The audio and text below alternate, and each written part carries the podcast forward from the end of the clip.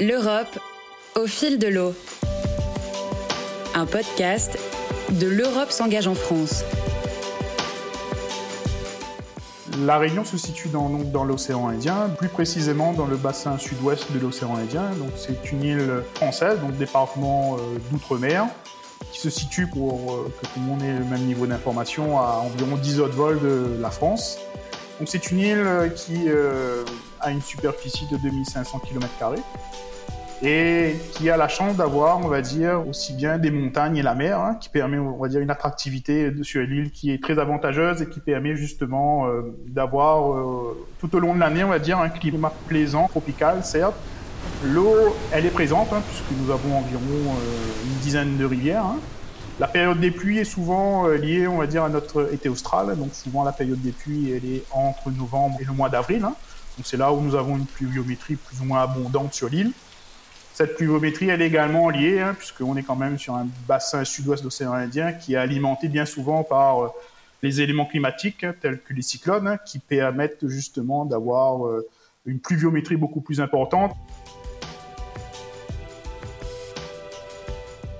Le problème de l'eau est sa qualité, puisque nous sommes sur des ressources qui sont très diffuses, hein, que ce soit à La Réunion ou dans les pays de la zone, et nous sommes très souvent confrontés avec euh, des problématiques de qualité de l'eau chez l'habitant.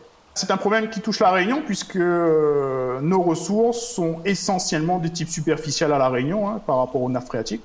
Les ressources superficielles, ce sont les bassins naturels, on va dire, ou artificiels, hein, qui ont été créés par l'homme, pour pouvoir justement capter l'eau de pluie on comprend très bien que les ressources superficielles sont le lieu où vous avez des dépôts qui sont plus ou moins importants, des dépôts naturels, de la sédimentation dans les bassins, qui font que vous avez une qualité de l'eau en entrée d'unités de traitement qui sont extrêmement dégradées. Une surface de contact avec l'air extérieur, avec l'environnement extérieur, hein, donc sujet à tout déchet qui est dans l'environnement, euh, que ce soit dans l'air, que ce soit dans les phénomènes de sédimentation, qui font que cette eau-là se retrouve au fil du temps très chargée en polluants.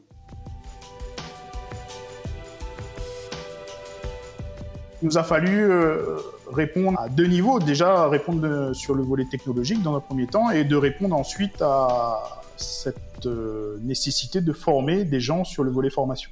Depuis 3-4 ans, vous avez des unités de traitement qui ont commencé à se construire. Hein. Et forcément, en temps masqué, je suis tenté de dire, le projet de cette ouverture de licence professionnelle-là arrive au moment où ces unités de traitement vont être euh, mises en route, hein, donc en exploitation. Et ce projet de formation de licence professionnelle sur une année doit permettre d'ici un an l'ouverture euh, et la formation de jeunes hein, dans le domaine de l'eau. Donc c'est une formation d'une année qui se déroulera en particulier en alternance, hein, selon un mode d'apprentissage hybride avec euh, une majorité des enseignements qui seront dispensés en e-learning à partir des supports numériques produits par les établissements porteurs. Hein.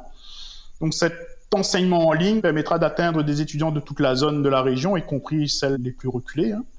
Et elle permettra justement de pouvoir offrir l'opportunité de ces futurs étudiants de pouvoir être formés sur euh, les trois pays hein, qui nous accompagnent dans ce projet, hein, donc Maurice, Madagascar et la Réunion, et de pouvoir avoir euh, une euh, particularité qui est quand même très originale, de fusionner nos compétences en fonction des trois pays pour pouvoir justement apporter une vision la plus globale et la plus transversale sur euh, les problématiques dans la zone océan Indien. On est en train avec le consortium de finaliser le référentiel de compétences, les unités de formation pour que l'ouverture se fasse en octobre 2022. L'Union européenne, via Interreg, hein, finance justement dans le cadre de la coopération régionale la mise en œuvre de cette formation, hein, donc qui concerne justement les visites de terrain, les réunions entre les partenaires du consortium, la mise en place d'une plateforme justement numérique pour les différents cours et également les déplacements des étudiants. Donc la Réunion est beaucoup sur le volet traitement de l'eau. Vous avez Maurice qui est orienté plus sur le volet euh, automatique euh, GMAO et vous avez Madagascar plus sur le volet mécanique hydraulique. Hein. Donc la fusion de ces trois compétences-là et le fait aussi d'avoir cette originalité de pouvoir faire euh, voyager quelque part nos étudiants et de surtout de voir les problématiques et les systèmes qui sont presque différents d'un pays à un autre.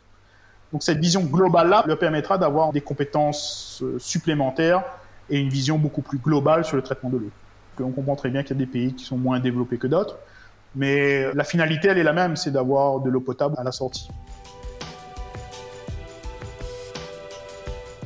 Le futur sur lequel on se projette, c'est de pouvoir euh, demain offrir euh, de l'eau potable à tout le monde, hein, dans la qualité et dans la réglementation qui est celle que l'on connaît. Hein, mais de pouvoir aussi, au-delà du traitement, apporter, on va dire, des niveaux de collaboration aujourd'hui qui commencent à se faire, hein, puisque dans d'autres domaines, la coopération entre nos pays existe.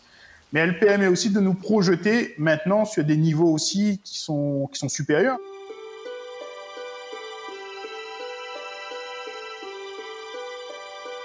L'Europe au fil de l'eau. Ce podcast est proposé par L'Europe s'engage en France, un site d'information sur les fonds européens en France, conçu et animé par l'Agence nationale de la cohésion des territoires. Ce podcast est cofinancé par l'Union européenne. Retrouvez-le sur www.europe-en-france.gouv.fr et sur toutes les plateformes d'écoute.